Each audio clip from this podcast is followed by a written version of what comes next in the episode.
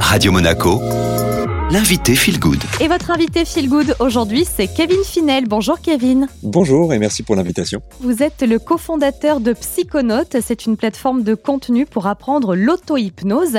Et aujourd'hui, on va zoomer ensemble sur des thématiques bien précises que vous mettez à l'honneur. Aujourd'hui, on démarre avec l'estime de soi.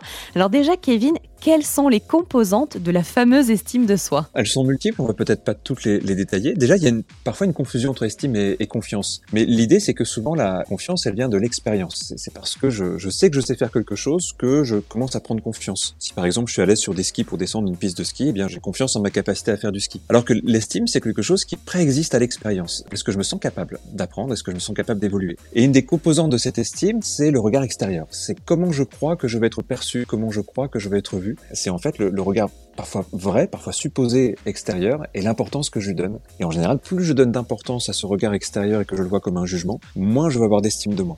Moins je lui donne d'importance et plus je vais avoir capacité à faire grandir mon estime de moi. Comment est-ce qu'on construit cette fameuse estime de soi tout au long de notre enfance? Est-ce qu'il y a une certaine influence à ce moment-là?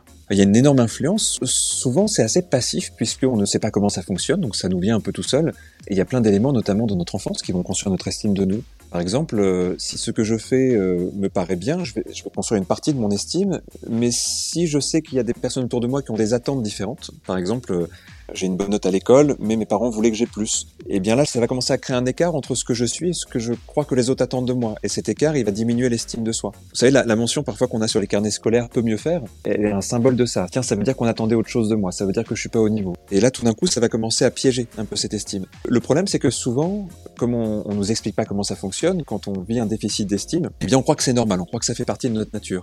Alors que de la même façon qu'il y a des événements qui peuvent bouger l'estime de soi, il y a des événements qui peuvent aussi l'améliorer, qui peuvent aussi euh, nous libérer de ce genre de contraintes. J'aimerais comprendre, Kevin, à quel moment aujourd'hui l'estime de soi, elle intervient euh, dans notre vie, dans notre quotidien en tant qu'être humain? En fait, elle est présente dans énormément de parts de vie. Mais imaginons par exemple que j'ai euh, une épreuve, un concours, un examen, un entretien d'embauche. C'est l'estime de moi qui fait que je vais être dans mes capacités, dans ma façon d'être libre moi-même, ou alors, euh, si cette estime elle est, elle est, défaillante, eh bien je vais être un peu en dessous de ce que je peux être. Je vais me censurer, je vais me brimer. En fait, c'est un petit peu comme si je diminuais mes propres capacités. Ce qui veut dire que de manière générale, quelqu'un qui a une bonne estime de lui, il passe assez facilement à l'action, il arrive facilement à s'exprimer sur ce qu'il fait, il arrive à défendre son point de vue, il arrive à, à être à l'aise avec le regard de l'autre. Alors que quelqu'un qui manque un peu d'estime, eh bien il va être un peu diminué dans ses capacités, il va être euh, plus stressé par le passage à l'action, il va être plus dans l'auto-jugement, dans l'auto-dévalorisation. Tout ce qui est dialogue intérieur négatif, par exemple, vient souvent de de, de phase d'estime de soi un peu, un peu déficitaire. Tout ça fait un peu boule de neige, c'est-à-dire que si je commence à avoir ces petites problématiques d'estime de moi, il y a des chances pour qu'elles s'amplifient avec l'expérience. Comment l'auto-hypnose peut-elle aider à travailler sur cette estime de soi? Déjà, pour faire le lien, cette estime de soi, elle se construit à un niveau inconscient. Et, le problème, c'est qu'on n'a pas accès à ce niveau-là.